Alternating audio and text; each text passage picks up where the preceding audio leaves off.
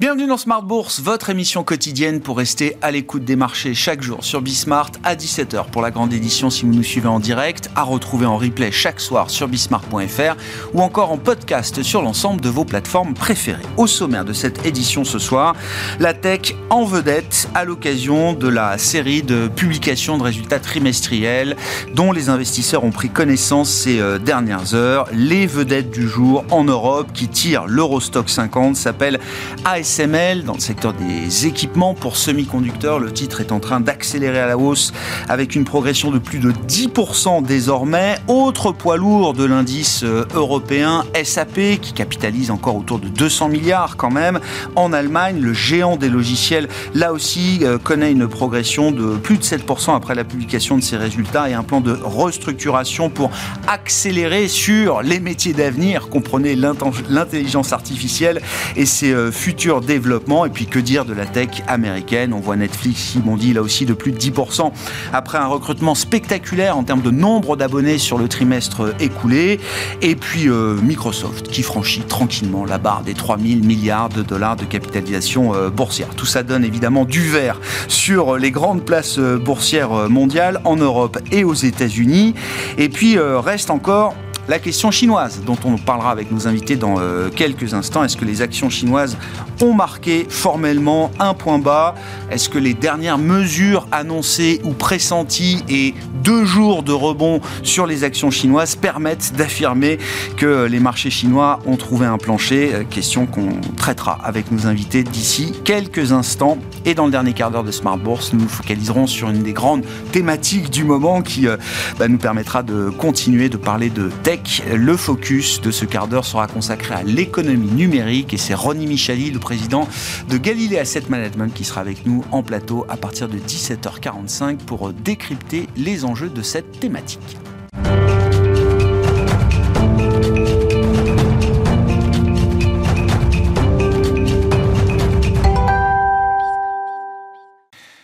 généralisé donc sur les marchés, sur les marchés actions notamment. Les infos clés du jour au terme de cette séance en Europe, c'est avec Pauline Gratel. Le CAC et plus généralement les marchés européens sont en hausse aujourd'hui, tirés par la tech, dans le sillage des records historiques qui s'enchaînent à Wall Street pour le Nasdaq 100 et pour le S&P 500. La bourse de Paris gagne plus de 1% au cours de la séance et se rapproche des 7500 points. Dans les infos clés du jour, c'est reparti pour les résultats d'entreprise. On commence avec Netflix qui gagne plus de 13 millions d'abonnés sur le seul quatrième trimestre de 2023, soit 260 millions à travers le monde. Côté chiffre d'affaires, Netflix dépasse les attentes des analystes. Pour le prochain trimestre, le groupe mise même sur une croissance de 13%. Ces résultats sont salués par le marché. Le titre gagne 10%. ASML enregistre des résultats meilleurs qu'attendus et trois fois plus de commandes que le trimestre précédent, un niveau record. En termes de commandes, cela correspond à plus de 9 milliards d'euros contre un peu plus de 2 milliards le trimestre précédent. Cette performance est saluée par les investisseurs. ASML gagne plus de 6,5% à Amsterdam et figure en tête de l'Eurostox 50 avec SAP qui annonce se concentrer sur les secteurs stratégiques de croissance. Comprenez l'intelligence artificielle. L'investissement se chiffre à 2 milliards d'euros et pour y parvenir, l'entreprise annonce une nouvelle restructuration et la suppression de 8000 postes, soit 8% de ses employés. Un virage vers l'IA salué par le marché, le titre gagne environ 7%. En revanche, c'est plus compliqué pour Alstom, même si les résultats sont meilleurs qu'attendus. Le groupe prévoit de supprimer 1500 postes, ainsi qu'une augmentation de capital pour réduire sa dette de 2 milliards d'euros. Le problème, c'est que ce genre de nouvelles ne suscite pas du tout l'enthousiasme des investisseurs. Alstom finit lanterne rouge du CAC et abandonne 6%. Autre info du jour, la Banque de Chine annonce réduire de 50 points de base le taux de réserve obligatoire des banques. C'est la première décision de ce type en 2024 qui a permis au marché action chinois de poursuivre son rebond entamé hier. La séance est également riche en indicateurs macro avec la sortie des PMI préliminaires pour le mois de janvier. En zone euro, l'indice composite ressort à 47,9 contre 47,6 en décembre. L'économie européenne reste encore en contraction mais s'améliore en janvier. À noter une légère amélioration de l'activité manufacturière en général.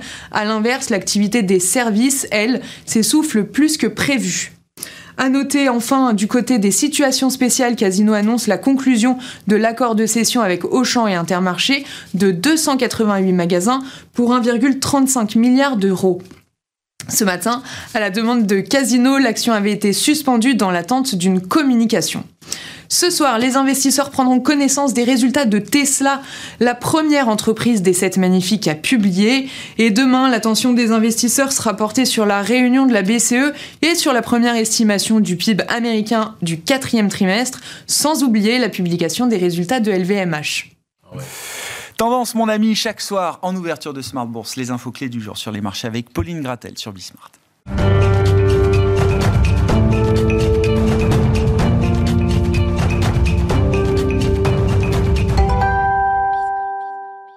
3 invités avec nous chaque soir pour décrypter les mouvements de la planète marché. Christian Parizeau est avec nous, économiste bien sûr et président d'Altair Economics. Bonsoir Christian. Bonsoir. Merci d'être là. Merci à Alain Dubrul d'être à nos côtés également. Bonsoir Alain. Bonsoir Grégoire. Directeur de la gestion de Claresco et Vincent Lecartier qui complète ce trio. Bonsoir Vincent. Bonsoir. Ravi de vous retrouver. Vous êtes responsable de l'allocation d'actifs de WeSave. Évacuons le sujet chinois euh, pour commencer cette émission. C'est la question que je posais en introduction et que euh, je vous renvoie euh, Vincent, est-ce que les dernières mesures annoncées ou pressenties qui visent visiblement à soutenir assez directement les marchés actions euh, euh, chinois et ces deux jours de rebond qu'on a pu voir sur euh, les bourses chinoises, que ce soit les marchés domestiques ou le marché de Hong Kong, est-ce que ça suffit à appeler un plancher ou un point bas, au moins temporaire, sur ces marchés d'actions chinois?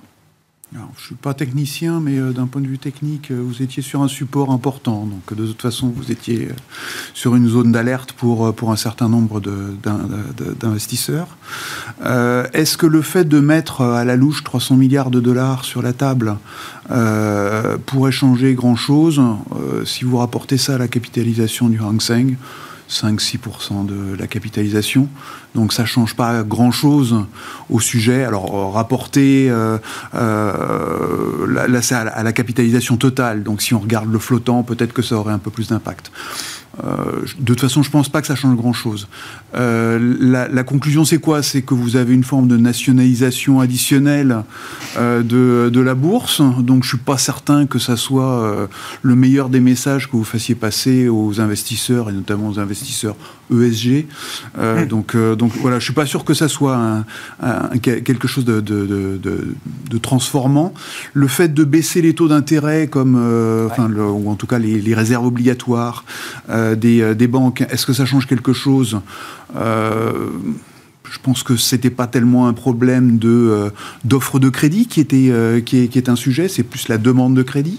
Les ménages n'ont pas envie de s'endetter pour l'immobilier vu qu'ils sont déjà collés avec, et les entreprises ont une perspective d'activité qui a tendance au fur et à mesure à se dégrader, donc vous avez moins besoin d'emprunter pour investir. Donc euh, j'ai pas le sentiment que ça change grand chose euh, à la situation. Ça reste plus réactif que proactif. Exactement, et c'est plus une question de euh, d'image de marque qui est nécessaire. Euh, par contre, euh, là où il fallait, je pense quand même, et, où je pense qu'il faut quand même essayer de calmer le jeu sur les marchés d'actions, c'est qu'au bout d'un certain temps, euh, si votre capitalisation en relatif par rapport aux autres marchés ah se dégrade, ah ça veut dire que votre pouvoir d'achat à l'extérieur, si vous voulez faire une OPA, une OPE, vous êtes en train de perdre des moyens. Ça veut dire que si vous voulez faire des emprunts qui sont calibrés par rapport à la taille de vos actifs, bah, vous vous empruntez moins que, que d'autres zones, donc vous perdez en potentiel de dynamique euh, relative. Donc au bout d'un certain temps, oui, c'est important de, euh, de calmer le jeu et même d'essayer de, soutenir la bourse. Oui, donc il y a même un enjeu politique euh, presque. Vous dites, la bourse chinoise doit refléter la puissance chinoise. Hong Kong vient de se faire dépasser en termes de market cap par la bourse indienne. indienne.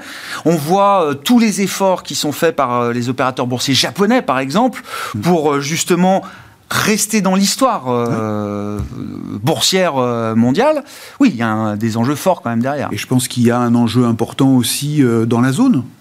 C'est-à-dire que pour la Chine, d'un point de vue, du point de vue du statut, il était une, une, évidence pour eux que c'était eux qui seraient les leaders. La question commence à se poser un petit peu plus, hmm. au moins d'un point de vue financier. Christian, est-ce qu'il y a un début de panique euh, de la part des, officiels chinois qui continuent de multiplier des, mesures dont on sait que le track record est jusqu'à présent euh, assez faible? Oui, bah, très clairement. Le, le problème, c'est que la Chine a un problème de demande, pas d'offre. Et toute la réponse aujourd'hui des Chinois, c'est sur l'offre. Euh, on le voit, ils essayent de relancer. Ils ont, ils ont fait un plan infrastructure qui n'a pas marché. Ils ont fait un plan, là, ils ont un nouveau plan qui est pour stabiliser la situation financière des provinces et des collectivités locales, mais qui ne redonne pas de la croissance. Et l'autre partie du plan, c'est de stimuler les investissements productifs dans des secteurs dans lesquels on a déjà des surinvestissements. Je vous donne juste euh, une idée euh, pour vous donner à quel point on marche sur la tête en Chine.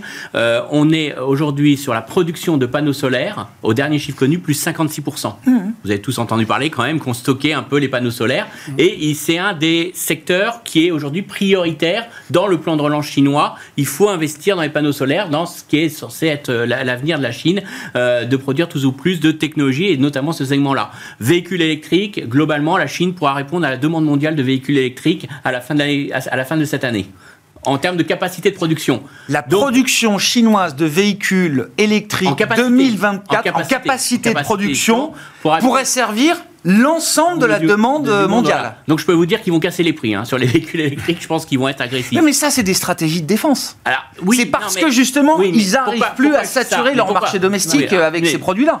Il n'y a, pas que ça. Le, vrai problème, c'est qu'aujourd'hui, il faut une relance euh, via les entreprises d'État. Et là, on voit une déconnexion de la croissance entre les entreprises d'État et les entreprises du secteur privé. Et aujourd'hui, quand vous avez un chiffre de production industrielle, ce sont les entreprises d'État qui tirent vers le haut la production industrielle et pas les entreprises privées. Donc aujourd'hui, ils ont fait un énorme plan de relance qui se voit pas vraiment parce que c'est pas aussi visible qu'on croit, mais qui a poussé les entreprises d'État à investir sur les secteurs prioritaires du stratégique chinois, stratégique Très chinois, qui va entraîner des capacités de production très excédentaires, encore plus sur leur marché intérieur, ce qui va faire que la Chine va être très agressive sur ses marchés extérieurs, va exporter sa désinflation et euh, va jouer. Alors là, c'est la euh, seule stratégie qui s'offre à eux aujourd'hui. Alors non, c'est pas la seule, mais c'est là euh, politiquement qui est acceptable pour le gouvernement chinois. C'est ça qu'il faut comprendre. Parce que je vous prends juste l'exemple là de, de la baisse des réserves c'est quoi? Bah, On va baisser les réserves obligatoires, les banques vont prêter plus facilement. Mais qui va emprunter bah Comme ça a été dit, c'est pas les ménages chinois. Ils ont, ils ont pas envie d'acheter de, l'immobilier, ils ont compris. Donc ça va être les entreprises d'État qui vont emprunter auprès des, banques chinoises pour faire des investissements qui servent à rien, mais qui vont accroître les capacités d'offres et qui va leur permettre encore d'essayer d'exporter plus à prix euh, bradé. Donc, qui sera non rentable. Donc, ça va faire monter les créances douteuses dans les bilans des, banques et ça va pas forcément relancer l'économie chinoise. Donc, franchement, la vraie, la vraie relance, ça serait une relance de baisse d'impôts massifs vis-à-vis des ménages, de, euh, de soutien de la consommation. On n'en sort sauf pas. que c'est pas dans l'idéologie. Le modèle domestique tel qu'il était euh, présenté et voulu ne fonctionne pas. ne fonctionne pas et euh, Monsieur. Et c'est même un retour en arrière, j'ai l'impression. Alors même Monsieur Jinping ne veut pas. Il a dit que les ménages chinois devaient s'enrichir par le travail et non par des aides d'État. Donc il y a un problème idéologique aujourd'hui dans la Chine qui euh, aujourd'hui est bloqué est bloqué parce que les États-Unis euh, ont plus ou moins fermé le marché américain, qu'ils ont moins facilement accès aux, consommateurs américains. Donc les entreprises du secteur privé chinois préfèrent, même chinoises, hein, préfèrent investir maintenant en Inde, en Vietnam pour contourner les barrières douanières américaines. Et donc euh, on est sur véritablement un plan de relance qui s'annonce infructueux. Et c'est peut-être ça l'élément central parce que jusqu'à présent on a eu toujours la bourse qui rebondissait en se disant ils vont faire un plan de relance par les infrastructures. Bon, bah, on voit que maintenant ça atteint un peu ses limites, ils sont les infrastructures nécessaires. Donc euh, on avait toujours cette idée, le plan de relance était la solution miracle, ils maîtrisaient leur économie, ils allaient relancer l'économie. Et là on voit qu'ils ont un vrai problème méthodologique et il y a une vraie, un vrai échec euh, des derniers plans, même s'ils l'ont pas dit, ils l'ont pas annoncé officiellement parce que je pense qu'ils voulaient pas. Mais je vous prends juste un exemple, hein. les investissements dans les infrastructures, c'est plus 8% sur un an. Donc on ne peut pas dire qu'il n'y a pas eu de plan dans les infrastructures. Ils investissent massivement dans les infrastructures, mais ce n'est pas suffisant aujourd'hui pour euh, relancer l'économie chinoise parce que c'est le consommateur chinois qui est en panne. Et euh, je dirais que pour bien faire, il faudrait presque qu'il fasse un chèque, euh, comme a fait Biden, aux, Chinois pour qu'ils consomment. Et ça, c'est pas dans l'idéologie chinoise aujourd'hui. Et c'est là que ça bloque aujourd'hui sur l'économie chinoise. À propos du consommateur chinois, Alain, alors déjà, que vous inspire la situation chinoise? Bon, on en discute, on peut en discuter tous les jours. Moi, ce qui m'intéresse aussi, et notamment à l'occasion des, des publications de résultats qu'on va avoir. C'est euh, que nous disent les secteurs qui sont euh, reliés à la consommation euh, chinoise aujourd'hui je pense évidemment au premier d'entre eux, le luxe européen et français. Bah, c'est ce qu'on va voir prochainement, mais il faut rappeler, hein, pour l'instant, on, se comparait au dernier trimestre avec une période où les Chinois étaient encore en, en containment Covid. Donc les, bases sont encore relativement faciles, donc il n'y a pas de chiffres, les tendances devraient a priori rester positives, il n'y a pas de, grande baisse. Hein. Et puis euh, tout ce qui est cosmétique luxe, on est aussi, euh, même si la consommation est moins dynamique qu'avant, on est toujours dans une phase d'embourgeoisement progressif quand même. De la, les classes moyennes progressent, donc le nombre de consommateurs qui accèdent à ces produits augmente chaque année malgré la croissance ralentie. Donc c'est quand même des éléments. Il y a, disons que c'est pas le fait que chacun consomme mmh. plus ou moins, mais c'est qu'il y a plus de consommateurs, tout compris, qui accèdent à ces catégories.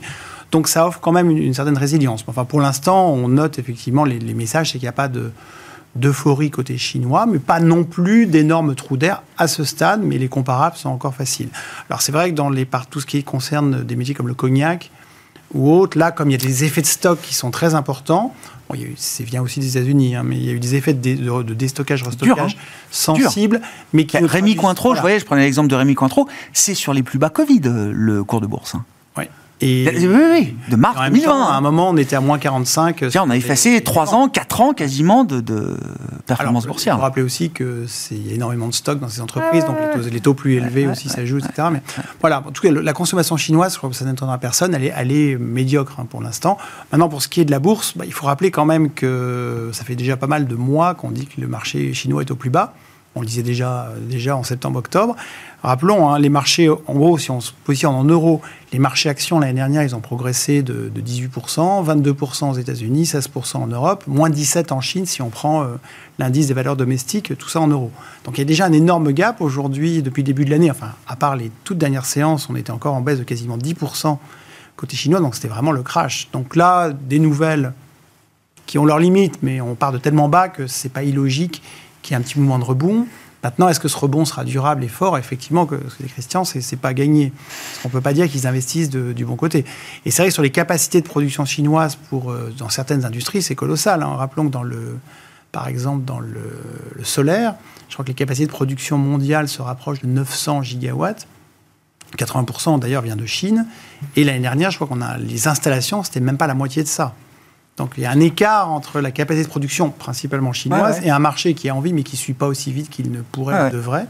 Donc il y a des surcapacités, donc des stocks qui s'accumulent, donc des prix effectivement qui vont continuer à baisser. même si sur son marché, la Chine a installé, en termes de capacité solaire, l'équivalent de ce que le reste du monde a installé euh, l'an dernier. Ah mais, euh, mais ça ne suffit pas à saturer euh, les capacités de production. En tout cas, ça ne suffit pas à absorber toute la production de panneaux solaires oui, plus de panneaux solaires installés en Chine l'année dernière que dans le reste du monde. Mais comme c'est eux qui produisent tout, ils ont une capacité colossale, il y a malgré tout des, une, bah, imbalance. Quoi. Il y a hmm. trop, d'offres, pas assez de demandes pour l'instant. Est-ce que, alors je ne suis pas un peu, un peu spéculatif, mais s'il faut concevoir la possibilité d'un rebond des actions euh, chinoises, est-ce que ça peut euh, défaire certaines positions qui ont profité justement euh, de, de, l'ininvestibilité de la Chine, comme on dit, Vincent? Tout le monde nous raconte que le marché indien a particulièrement profité de cette, cette mécanique, peut-être le Japon également dans une certaine mesure? Alors, il y, a, évidemment des long shorts qui ont été mis en place, hein, c'est un grand classique. Euh, le Japon, j'ai un peu de doute sur le sujet dans la mesure où il est plus euh, pays développé que pays émergent. Donc l'Inde, euh, oui, s'il devait y avoir un long short qui se déboucle, donc en clair un peu de rachat de Chine, il y aurait probablement un peu de vente d'Inde en face. D'autant plus que vous avez une élection qui approche. Euh, et un marché qui est euh, globalement cher. Alors vous pouvez lui, accorder des perspectives sympathiques quand même, mais euh, objectivement, les ratios de valorisation sont relativement élevés. Ah riche. voilà. donc, donc, donc, oui, il peut y avoir un peu de débouclement, et c'est mon pressentiment que pendant quelques semaines, on risque d'avoir d'avoir ça. Mais par contre, des flux acheteurs structurels de nouveau sur la Chine, j'ai beaucoup de doutes parce mm. que les, euh, les, gestions traditionnelles, je dirais, ont été euh, rincées l'année dernière. Sur, ou sur les deux ou sur les deux dernières années. Le marché va toujours là où ça fait mal, hein. c'est-à-dire que voilà, il y avait quand même un consensus euh, assez constructif sur la Chine qui a été pris à contre-pied tout au long de l'année. Je pense que d'un point de vue euh, intellectuelle. Ça devient de plus en plus difficile à justifier auprès des clients d'avoir été chaud en début d'année dernière, très froid et même à sortir les pauses euh, pendant l'année et euh, revenir de nouveau en début d'année. Par contre, entre guillemets, les petits malins ou ceux qui ont les, moyens de, de jouer, d'avoir potentiellement un plan de relance sur la bourse en tout début d'année, c'est plutôt favorable parce que si vous devez tenter un coup, c'est plutôt en début d'année que vous le faites. Au pire, s'il est perdant, vous avez tout le reste de l'année pour essayer de vous rattraper. Bon, juste un petit mot. rapidement. dans la Chine, il y a maintenant de plus en plus d'investisseurs, ils regardent quand même la partie structurelle de la Chine. Ah, Donc on n'en est même plus à regarder euh, le conjoncturel. Et ce qui a beaucoup marqué les esprits, c'est la statistique hein, de cette baisse de la population totale chinoise sur l'année 2023. Alors un peu exceptionnel, on le sait, euh, parce qu'il y a un taux de mortalité qui était particulièrement élevé. Mais ça, ça marque ah, énormément les esprits. Et quand on voit que la, population totale baisse dans un pays, c'est clairement très négatif sur le long terme. Et je pense qu'aujourd'hui, il y a beaucoup d'investisseurs qui ont mis vraiment une croix sur la Chine sur des aspects structurels. Elle baisse pas que au total, mais elle baisse encore plus fortement pour les classes actives, le prime age entre 25 et 60 ans, qui est là, là le réservoir de force de travail qui a perdu 10 millions et qui est censé être la future classe de 10 millions d'âmes l'an dernier. Et, tout ça, donc ça. Euh, ça. marque beaucoup les esprits. Donc faut pas avoir, euh, faut vraiment avoir en tête qu'aujourd'hui beaucoup d'investisseurs euh, surpondèrent beaucoup cet aspect structurel. Il y a quand même un autre point à rappeler, c'est que bon, la Chine n'est pas la Russie, mais ni l'Argentine, mais c'est quand même un pays où on n'est pas exactement sûr de la propriété. Euh, enfin, pour un investisseur étranger, quand on investit dans des sociétés chinoises, l'État peut vous les spolier du jour au lendemain, comme ça s'est fait dans le passé en Argentine. Et puis, si un jour il y a un conflit avec Taïwan. Euh, oui, non, mais nous ce que sont devenus les actifs russes. Voilà. Toutes ces quand même en ligne de encore Au-delà de la valorisation qui, objectivement, peut, être, peut être considérée le risque très attractive aujourd'hui. Oui, c'est ça la question du droit de propriété n'est pas tout à fait la même que dans d'autres pays. Ajusté de tous ces risques qu'on vient de citer, oui, effectivement, les espérances euh, sur la Chine quelques sont mois, très euh, oui, j'entends. À long terme, est-ce que vraiment on a envie d'être propriétaire d'actifs en Chine? Moi, le chiffre qui m'a marqué, c'est les investissements directs étrangers. On ne parle pas des flux boursiers, mmh. mais passer d'un record à près de 350 milliards de dollars en 2021, deux ans après, 2023, tomber à zéro. Mmh. On parle des investissements nets, hein, bien sûr. Il y a toujours des gens qui investissent structurellement en Chine euh, plutôt peut-être d'ailleurs euh, venant de l'Asie ou du Global South euh, aujourd'hui. Mais il y a quand même là une rupture euh, spectaculaire entre la Chine et le reste du monde. Et puis ce qui est très inquiétant, c'est quand vous avez des entreprises chinoises qui ne réinvestissent plus, alors privées, hein, entreprises chinoises privées, qui ne réinvestissent plus leurs bénéfices sur la Chine et qui vont l'investir dans d'autres pays, dans l'Asie. Et ça, par contre, ça montre une vraie défiance du secteur privé chinois. Je profite de votre présence, Christian, pour faire un petit point euh, semi-conducteur. C'est le moment d'en parler. Je sais que ça fait partie de votre opus, mais on est ravi de profiter de votre, euh, expertise. Bon, TSMC, ASML nous disent que le point bas de leur activité est derrière eux, sans doute autour du Q3 2023, et que désormais, on repart euh, comme en 40, avec des croissances à deux chiffres attendues. Qu'est-ce qu'on peut dire de la situation de l'activité du secteur et le lien avec la performance boursière, puisque le SOX, qui est le grand indice sectoriel des semi-conducteurs aux États-Unis, lui, il n'a pas attendu les résultats de TSMC et d'ASML pour décréter que le point bas d'activité était déjà passé. Le SOX bat des records depuis bah, déjà plusieurs semaines et quelques mois, euh, même maintenant, euh, Christian. Alors oui, alors c'est compliqué les, semi-conducteurs en ce moment parce que même on a eu Texas Instruments qui était assez décevant euh, publié hier parce que euh, ce qu'il faut bien comprendre c'est qu'on est sur un segment des semi-conducteurs qui se porte très bien et qui va peut-être exploser. Ça, c'est un segment. Ce segment, c'est naturellement les puces pour l'intelligence artificielle, qui sont des puces de haut de gamme, à forte valeur ajoutée et à forte marge. Donc tous les acteurs qui, sont, qui touchent plus ou moins ce segment-là vont très très bien, puisque, euh, alors c'est naturellement Nvidia, mais ça commence à devenir cher, mais on l'a valorisé, parce que Nvidia était tout seul. Bon, maintenant il y a AMD qui, qui est en train de monter en puissance et qui va peut-être concurrencer Nvidia. Euh, et puis on a peut-être des acteurs comme Micron, par exemple, Micron Technology, qui fait des mémoires de base, hein, des mémoires euh, pour les smartphones, pour les PC, où là il n'y a pas véritablement de valeur ajoutée. C'est de la commodité voilà, maintenant, c'est de la commodité, mais qui a l'idée de faire des mémoires pour les serveurs. Et ces mémoires, déjà les serveurs sont très consommateurs et ces mémoires sont ultra rapides et donc ils se font énormément de marge sur ces mémoires pour euh, l'intelligence artificielle. Donc par exemple, si vous prenez un acteur comme, euh, comme Texas Instruments, c'est pas bon Pourquoi Parce qu'ils sont dépendants de l'industrie, ils sont dépendants du secteur automobile, on vend moins de véhicules électriques qu'anticipé, et donc finalement on a besoin beaucoup moins de puces, et ça va très très mal parce que votre calculatrice, votre aspirateur, finalement c'est pas ce qui est booming en ce moment. Donc cet acteur-là souffre, et euh, il est en train de même nous dire que c'est en train de se retourner, que peut-être ses clients vont déstocker au premier trimestre, et qu'on n'est pas du tout sur une reprise aussi forte et aussi, euh, aussi positive. Et puis vous avez ces acteurs des, des semi-conducteurs très pointus, qui eux ont ce qu'on appelle un pricing power, ils ont des vraiment large et le marché est en train de jouer vraiment une explosion. Alors jusqu'où on va? Est-ce que le marché va pas trop loin? Ça c'est la grande question parce que eux-mêmes ne savent pas jusqu'où on va aller. Mais je dirais que là on est dans la phase constitution des capacités de calcul.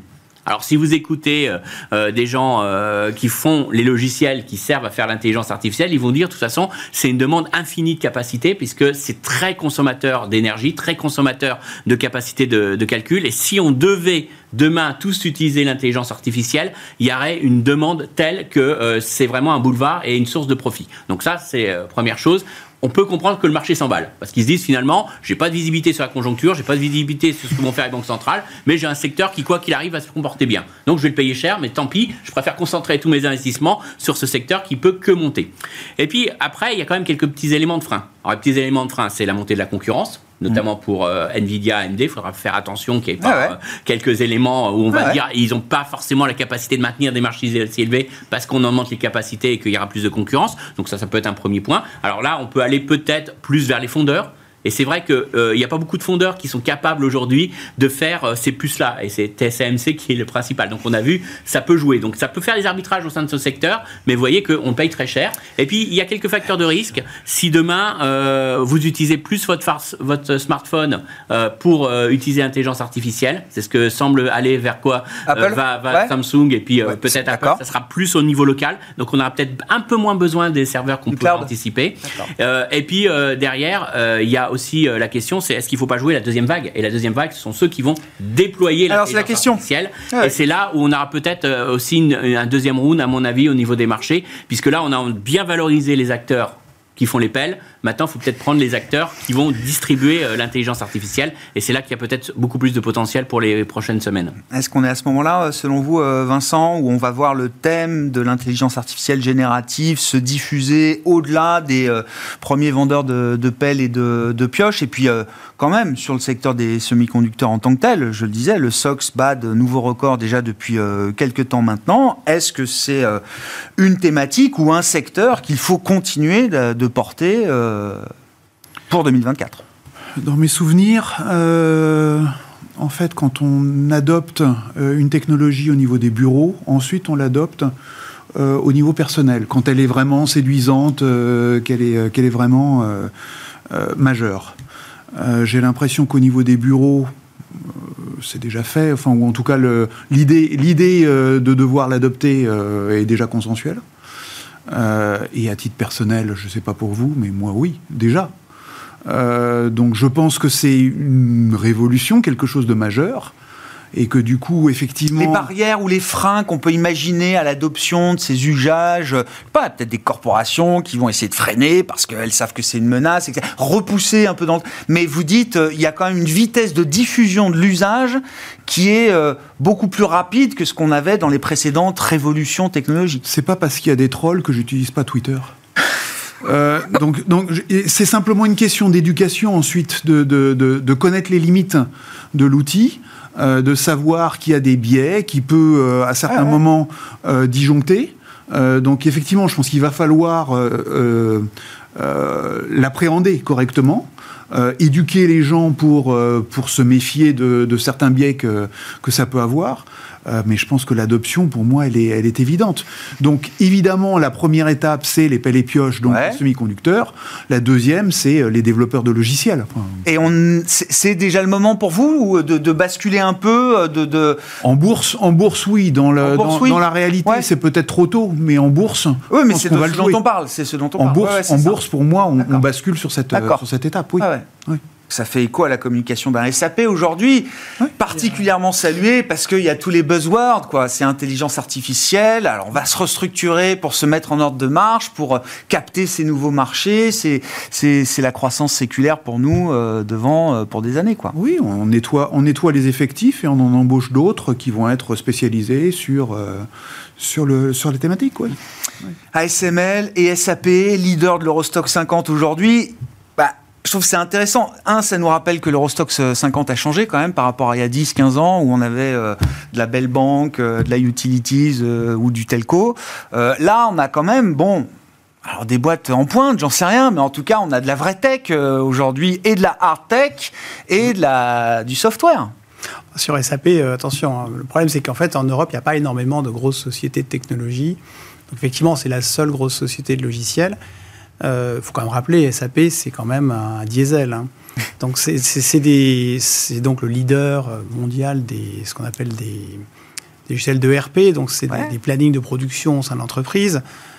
C'est bien simple. Hein. J'ai pas rencontré une entreprise euh, qui n'a pas hurlé lorsqu'elle a mis 2, euh, 3 ou 4 ans pour mettre en place SAP. Donc la, la force ou la faiblesse des SAP, c'est qu'une fois qu'on l'a, c'était tellement pénible de le mettre en place qu'on n'a pu en sortir. Mais en oh, l'argument de vente, c'était. En revanche, et c'est pour ça que boursièrement, sincèrement, j'ai eu du mal à être très convaincu. Bah, c'est au plus historique. Et quand même. le titre a pas mal faire monté. remarquer. Euh, le titre a remonté l'année dernière. Il a, à un moment, il avait essayé de revamper son offre avec un truc qui s'appelait HANA qui était une sorte de SAP+, où on remettait un coup de peinture sur le, sur le ah locomotive. Et ça avait recréé un petit peu de revenus, mais pas tant que ça. C'est vrai qu'aujourd'hui, les, marchés commencent à. les résultats, objectivement, n'étaient pas si bons que ça, mais qu'est-ce qui plaît ce matin? C'est deux choses. C'est le premier, qu'ils accélèrent dans la partie cloud en termes de perspective, des croissances plutôt 26-27 que 25. Donc ça, c'est plutôt le, je dirais, le bon côté de la force. Et puis, bon, un plan de restructuration qui va quand même pas mal peser sur le cash flow, mais qui donne l'impression qu'ils veulent changer effectivement de braquet, se focaliser sur les nouveaux produits. Maintenant, nous, la question qu'on se pose en interne, c'est que l'intention est très louable euh, mais, mettre un TGV sur une machine à vapeur, ça va être compliqué. Parce que le, L'exécution, le track record en matière d'exécution euh, pour ce genre de projet ou de virage chez SAP est pas évident. Bah, la difficulté, en fait, c'est qu'ils ont une plateforme qui est, entre guillemets, robuste, mais qui commence à être très vieille. Donc, ils ont fait plein de développements sur un moteur qui somme toute, assez ancien. Et c'est très compliqué de. Justement, quand on rajoute des fonctionnalités supplémentaires sur un vieux truc, à la, fin, ça devient compliqué. Donc, à un moment, soit on se réinvente totalement, mais c'est très compliqué au sein des organisations de changer, soit ils arrivent à trouver des petits ajouts hmm. qui vont permettre d'apporter les plus de, des nouveaux logiciels, de l'intelligence artificielle, sans, euh, mais il faut, que le, il faut que la plateforme historique soit capable de le supporter et là, on est un peu en doute. En tout cas, nous, on voit rien. Du, bon, marché fait crédit, mais doit faire ses preuves. Euh, vous dites pour ASML. Voilà, ils ont mis les bons mots. Sur ASML. Parce en revanche, c'est différent. Là, sur ASML, oui. rappelons d'ailleurs au passage que même si euh, ça fait déjà 6-9 mois que tout le monde s'attendait à ce que le marché des semi-conducteurs atterrisse en fin d'année, début d'année. On l'a vu un peu trop tôt parfois. Mais... Et que le rebond soit pour après. ASML, euh, clairement, là, ils, ont indiqué que le premier trimestre serait plutôt assez faible. Ce qui a marqué, et que le vrai redémarrage, c'est 2025. Mais, mais ce qui permet de le rendre crédible, c'est que les prises de commandes étaient quasiment trois fois supérieures à celles du trimestre précédent. Donc oui, ça ne va pas se traduire tout de suite dans les chiffres. En revanche, ça crédibilise et plus que fortement l'idée d'un fort rebond en 2025. C'est pour ça que le titre en profite et c'est tout à fait légitime. Hmm. Et sur SAP, je dirais prudence parce que on comprend qu'il va y aller vers l'IA. Pas le même cheval, quoi. Mais on part d'une plateforme qui est très ancienne et culturellement, c'est pas forcément évident. Est-ce que les jeunes ingénieurs d'IA ont envie d'aller travailler chez, chez SAP C'est pas gagné. Bah déjà, il faut qu'ils remettent 8000 personnes sur le marché, là. Donc, euh, Oui, mais c'est pas les mêmes. Oui, oui c'est pas les mêmes. Plus globalement, euh, Vincent, où est-ce qu'il y a des points d'attention là pour cette saison de, publication euh, Où est-ce qu'on va voir euh, de vrais problèmes de demande peut-être pour certains secteurs aujourd'hui, avec un pouvoir de fixation des prix des entreprises qui va s'éroder, voire se dissiper totalement? Où est-ce qu'il y a encore du, vent dans les voiles et peut-être même des déséquilibres offre-demande qui seraient favorables encore à la croissance bénéficiaire et aux marges? Alors, je sais que tout le monde regarde les marges. Euh, moi, j'ai l'impression qu'il faut commencer à regarder de nouveau les chiffres d'affaires. euh, notamment dans tout ce qui est industriel, parce qu'en fait, on a eu des effets stock qui ont été très importants avec la Covid et ensuite avec la, la guerre en Ukraine et l'hyperinflation. Euh, donc pour moi, en fait, euh, l'année dernière, il y a eu un gros trou d'air sur beaucoup de dossiers industriels Mm. à cause de ça. En plus, l'économie était en train de ralentir, donc ça, ça en rajoutait une couche. Euh, si on est bel et bien dans la perspective d'un rebond économique l'année prochaine, euh, qu'en plus les stocks ont déjà été euh, en partie érodés euh, l'année dernière, moi ça commence à m'intéresser de regarder les industriels pour voir si en termes de chiffre d'affaires c'est pas en train de se réveiller. Donc à la limite les marges, leur structure de coût, il faut évidemment le regarder. Ouais, creuser, ouais. Mais je pense que Ah le- ouais. le- la, la hausse des volumes peut d'une certaine manière compenser la baisse des marges. Donc en, en- en structure globale sur les bénéfices, Oh. je pense qu'on peut s'en sortir correctement. Ce qui m'intéresse aussi, c'est de regarder un peu la décomposition géographique des résultats. Euh, parce que, parce que les, gros mouvements de délocalisation Chine vers les pays périphériques ou ce genre de choses, euh, je trouve ça intéressant. Je, suis curieux de voir si la méfiance euh, qu'on voit en bourse à l'encontre de l'Europe, c'est-à-dire on a une guerre à nos frontières, donc les investisseurs qui se méfient de la zone, est-ce qu'on retrouve la même chose au niveau industriel Euh, voilà, ça c'est des, des messages qui moi m'intéressent pour voir un petit peu euh, la déconnexion qu'il peut y avoir Ah ouais. entre la bourse et, euh, et le réel. Et je m'attends en fait bien à, à une forme de rééquilibrage entre les, les services qui, qui ont très très bien tenu depuis, depuis deux ans, qui ont fait un rattrapage de- depuis la Covid. Moi je m'attends à ce que ça s'essouffle et que à l'inverse la partie industrielle qui a souffert depuis deux ans, elle commence à se réveiller et que ça soit probablement, euh, je dirais, vers l'été. Euh, C'est-à-dire, en clair, plus on approchera de, euh, de 2025 avec une Ouais, reprise ouais. économique, plus la tentation des investisseurs de faire, De de tourner. faire cette bascule, Ah ouais, de faire une rotation sur les portefeuilles devrait, euh, devrait se mettre en place. Ah à la faveur des résultats qui vont arriver. Ce que décrit Vincent, j'ai l'impression que c'est exactement la leçon qu'on peut retirer des PMI du jour, par exemple, dans une certaine mesure. Euh, Christian, le manufacturier semble avoir marqué un point bas et offre des surprises légèrement positives euh, sur les PMI qu'on a vues en zone euro. À l'inverse, on commence à avoir des déceptions euh, et des surprises négatives sur la partie service. Alors il y avait deux choses. Alors il y a quand même un élément qui reste très négatif, euh, tant pour l'industrie que pour le secteur des services, qui est moi très important en tant qu'économiste, c'est le, jour où je verrai la, la composante production passer sous la composante nouvelle commande. D'accord. Ça c'est quand même important, Ouais, parce que là on ouais. est encore sur une contraction des carnets de commandes. Ouais. Donc euh, on sera un peu rassuré sur la conjoncture quand j'aurai ajusté mon niveau de production à un niveau inférieur des nouvelles commandes parce qu'on pourra se dire là on est sur quelque chose qui va se redémarrer et qui est beaucoup plus durable. Là ce que nous disent les données c'est qu'on chute moins vite. Et il faut dire qu'on a tellement chuté dans l'industrie qu'au bout d'un moment, ça peut quand même commencer un peu à se stabiliser. C'est pas, c'est pas mauvais. Et surtout, euh, je suis d'accord, hein, il y a eu un effet stock qui a été très important et qui a expliqué euh, la chute de l'industrie. Donc ça peut se calmer. Alors que dans les services, on n'a pas forcément euh, cet amortisseur. Euh, par contre, ce qui est un petit peu inquiétant dans les enquêtes qu'on a eues euh, dans les PMI Flash, c'est la partie inflation qui repart. Alors, avec deux éléments. D'une part, euh, du côté de l'industrie, on a bien une hausse des délais de livraison, on a bien une, euh, une légère hausse, ça dépend des pays. Hein, euh, C'est directement partout, corrélé à la- mais, au- ça, à c'est- mer Rouge Voilà, ça c'est lié à la mer Rouge. Mais par contre, ce qui est certain, c'est que dans l'industrie, on ne peut pas le répercuter sur ses prix de vente. Ah, c'est fini, dire, ça. ça, Ça, veut c'est fini, voilà, ça. c'est fini. Donc ça veut dire que ça, ça va être plutôt un élément négatif. On n'est plus en sur les marges. 2021, 2022, là. Le- la hausse des coûts, c'est plutôt un effet sur les, sur les marges que sur les prix de vente. Bon, ça, ça peut être un petit peu euh, négatif pour les bénéfices, mais ça peut rassurer la BCE de son côté.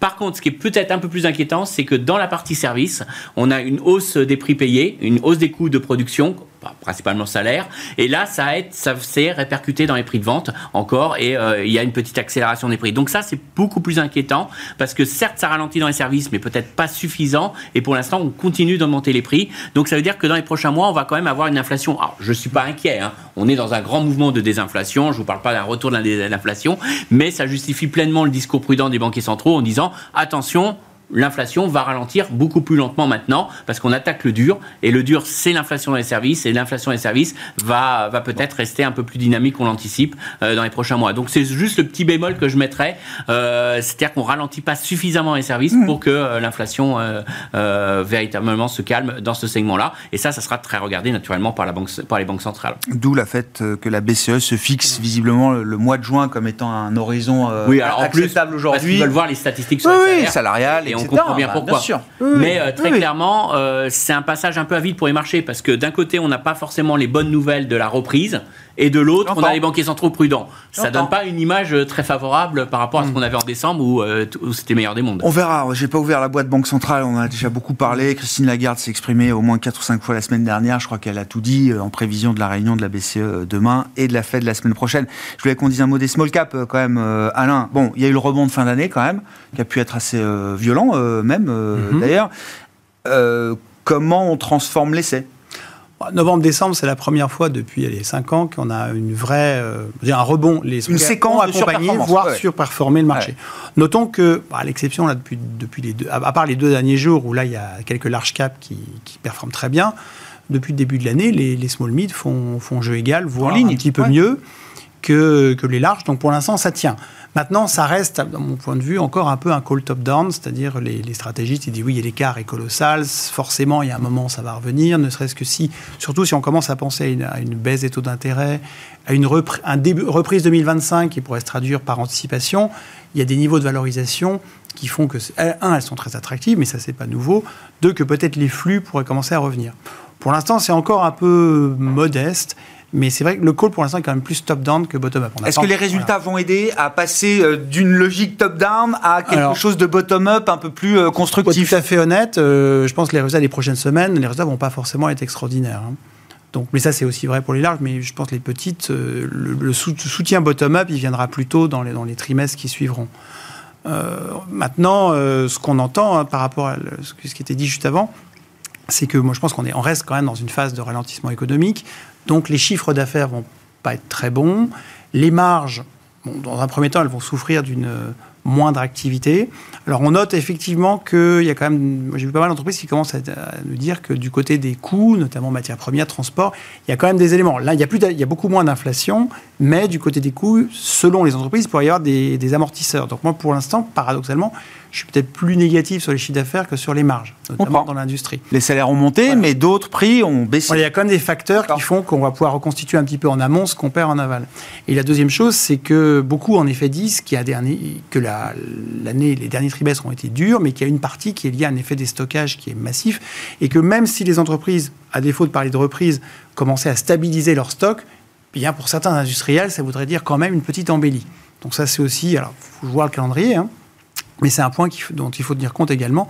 Donc au final, oui, je pense que les, petites et moyennes valeurs, dans une perspective de baisse des taux d'intérêt, avec une reprise dans quelques trimestres, aujourd'hui, elles peuvent au moins faire jeu égal avec les grosses. Et comme il y a une optionnalité sur le fait qu'elles devraient faire mieux après, c'est pour ça qu'un certain nombre de gens commencent à s'y intéresser, effectivement. Bah, oui. Mais les résultats eux-mêmes vont pas encore être flamboyants dans l'immédiat. Bon, petit tour de table rapide là sur euh, une conviction ou quelques convictions clés que vous avez là sur euh, en matière d'investissement pour euh, pour cette année, enfin en tout cas au moment où on se parle, Alain. Donc j'ai une, une, repondération des small mid cap, oui, effectivement. Deuxième point, c'est avec une baisse des taux, bon, qui va arriver. Hein. On ne sait pas exactement quand, mais on, est toujours assez positif sur les foncières cotées. Bon, elles sont bien rebondies hein, sur les derniers mois de l'année, mais on est encore sur des niveaux de décote par rapport à l'histoire qui sont. Euh, on est plutôt à 30-35 de décote, là où on pourrait mm, mm. plutôt être à 20-25. Et la deuxième chose, c'est que, rappelons, hein, c'est un secteur dont le, compte de résultat, pour la plupart des boîtes, est correct. Le bilan est correct. Ce qui posait problème, c'est un, leur capacité à effectuer des cessions, parce que tout était bloqué, et leur capacité à se refinancer, parce que par nature, tous les 7 ans, on fait un peu tourner le portefeuille. Parce que le gros avantage depuis euh, quelques trimestres, enfin depuis quelques mois, c'est pas que les prix ont arrêté de baisser, ils continuent de s'éroder légèrement, ça c'est normal, mais c'est que les qu'il commence à y avoir un petit peu plus de transactions, et surtout les entreprises ont pu se refinancer à des taux un peu plus intéressants. Certaines ont fait des augmentations de capital, alors évidemment légèrement dilutives, mais ce qui est à peu près sûr aujourd'hui, c'est qu'elles ne vont pas se cracher dans ah les 12-18 mois quand le marché avec un mur de la dette sera au plus bas. Elles vont survivre et du coup, si ah elles survivent, ça veut dire que cette décote est trop élevée, donc il y a un point de rebond. Voilà. Vincent? Euh, position sur les obligations euh, d'entreprise. On est confiant sur les perspectives de cycle. On a une baisse des taux euh, à venir. On a des rendements qui sont élevés. ça me paraît plus séduisant que les obligations d'État parce que les banques centrales ont encore potentiellement du quantitative tightening à faire. Euh, donc, euh, donc obligation d'entreprise. Hmm. Euh, peut-être le Russell pour, pour rejoindre un petit peu la, thématique du, small limit cap US. des small limit cap. Nous, on en a mis déjà un petit peu.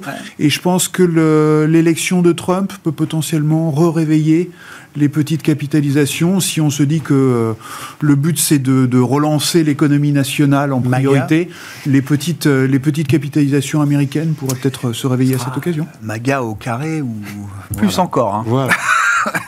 pour finir avec vous, euh, Christian, là, une idée euh, forte pour, euh, pour vous aujourd'hui bah, Moi, pour l'instant, je ne vais pas être original. Je pense qu'il faut rester relativement prudent, des secteurs plutôt défensifs, ou alors des thématiques comme l'intelligence artificielle, qui est pour moi une thématique de défensif. Ça ouais, étonnant de dire ça. C'est acyclique. C'est acyclique pour vous aujourd'hui. Pour l'instant, tant qu'on n'a pas de visibilité, vous allez sur ces, sur ces valeurs-là, même si la valorisation est très élevée. Bon, pas besoin, oui, le marché est déjà dessus. Hein. On verra. J'ai pas vu quand étaient les résultats de Nvidia. Ce sera évidemment un moment clé quand même de ce début d'année dans les euh, prochaines semaines. Mais ils vendent le futur. Hein. Demain matin. Bah, bah. ouais, mais ils ont délivré quand même. Ah, ils ont délivré. Je veux dire, euh, c'est ils vendent le futur, mais c'est c'est pas euh, c'est pas un PowerPoint comme en 2000 quoi. Enfin, je veux dire, il y a eu quand même du chiffre d'affaires encaissé déjà et des commandes. C'est pas du métavers. On est non, c'est pas du. Et très au-dessus des attentes et profitable. et profitable. Merci beaucoup, messieurs. Merci d'avoir été les invités de Planète Marché ce soir. Christian Parizeau, Altair Economics, Alain Dubrul, Claresco et Vincent Lecartier, WeSave.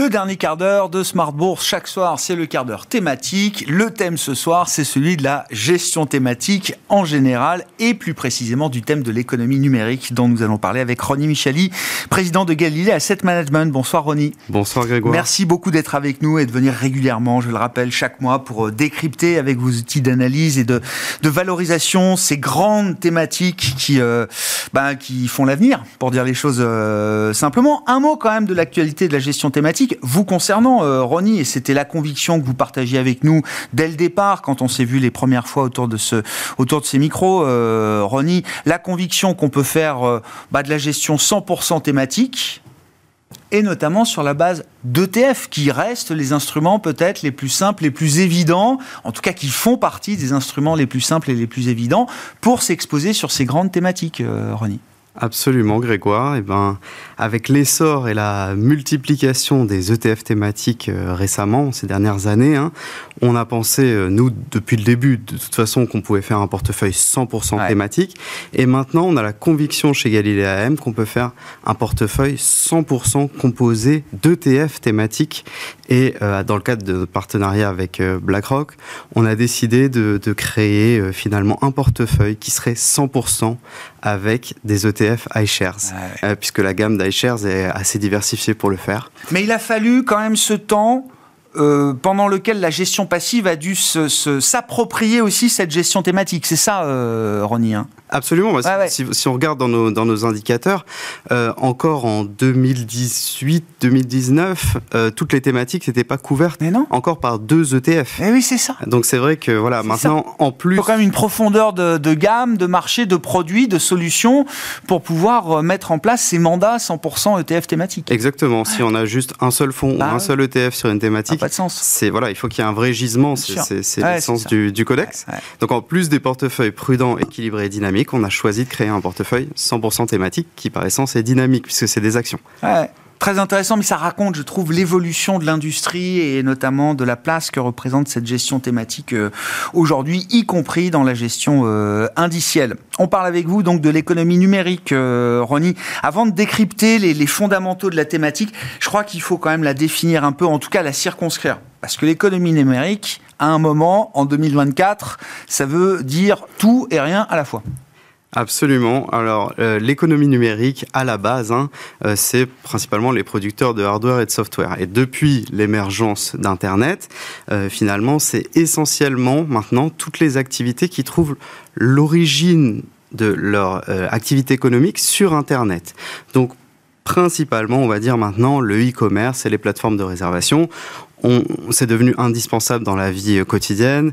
on a toujours, quand on parle de cette thématique, l'exemple de la personne qui achète son billet de métro ou qui recharge son pass avec son application mobile, qui à midi va déjeuner en commandant sur Deliveroo, qui l'après-midi va acheter un cadeau pour papy mamie sur Amazon, ah et qui le soir va peut-être pour rentrer chez lui rentrer en Uber et arriver chez lui va regarder une série Netflix. Donc sa, vie. C'est bien, on a cité que des boîtes américaines. Voilà, c'est ça.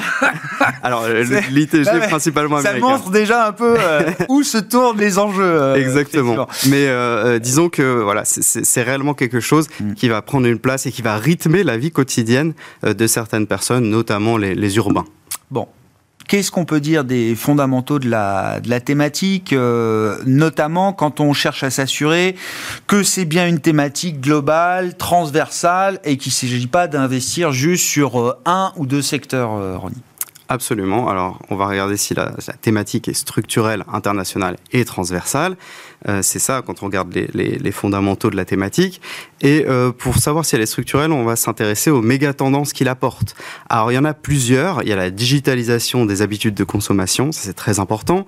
Il y a l'essor de l'économie collaborative, très important, et aussi l'ubérisation. L'ubérisation, c'est finalement la constitution de plateformes numériques qui va mettre en relation directement euh, des demandeurs et des prestataires. Donc ça, c'est les trois méga tendances qui portent la thématique. Et il y a récemment des tendances. Alors, les, tendances sont conjoncturelles alors que les méga tendances sont structurelles. Structurelles. Voilà. Euh, les tendances, euh, la, enfin, et la tendance principale qui va, qui va porter cette thématique, c'est euh, après le, la pandémie, l'émergence de ce qu'on appelle l'économie de la flemme. C'est-à-dire c'est-à-dire plus besoin de se déplacer, on va commander tout tout de suite sans bouger de notre canapé. Et c'est vrai que cette tendance-là, euh, on la connaît, elle a été accélérée, on va dire, ah oui. euh, avec euh, le confinement. Oui, on l'a tous vécu pendant quelques semaines ou quelques mois de confinement on bien la planète. c'est ça. Exactement. Mais ça reste. Il y a une, il y a une comment dire, une, réminiscence de ce qu'on, de ce qui a été vécu par l'ensemble de la population pendant ces semaines et ces mois de confinement, qui reste aujourd'hui dans les comportements. Ça reste un petit peu, effectivement. C'est comme je disais, c'est une tendance. Mais... Et donc, du coup, ça, selon un rapport de l'ONU, si vous voulez, cette thématique économie numérique. Euh, elle représente aujourd'hui 15% du PIB mondial. Elle croît 2,5 fois plus vite que le PIB mondial et elle devrait euh, représenter 30% du PIB mondial en 2030. Et ça, c'est colossal comme augmentation c'est implacable comme euh, démonstration. Alors un, mot peut-être sur le fait, le cyberespace il est mondial, donc c'est une thématique qui est bien sûr internationale. La fracture euh, numérique elle est là quand même, il y a que 60% de la, population mondiale qui a Internet, mais finalement on peut, on peut considérer que surtout dans les pays développés c'est une thématique internationale et transversale. Alors bien sûr il y a la vente en ligne qui est concernée, il y a la mode qui est concernée, il y a les jeux en ligne qui sont concernés, le paiement en ligne, les réservations. C'est plus rapide de dire qui n'est pas concerné. Euh, voilà, exactement. Voilà, c'est vraiment une thématique transversale dans le sens multisectoriel. Qu'est-ce qu'on peut dire de la, de la, valeur de cette thématique sur le plan euh, boursier euh, Quelles ont été les, performances historiques de la, de la thématique, euh, telles que vous la mesurez avec vos outils d'appréciation? Et puis, est-ce que c'est cher aujourd'hui?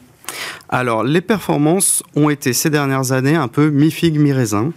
Euh, c'est en 2019, donc très bonne performance, plus 29%. 2020, plus 76, bien sûr, c'est l'année Covid, hein, donc euh, bien sûr, ça en bénéficie.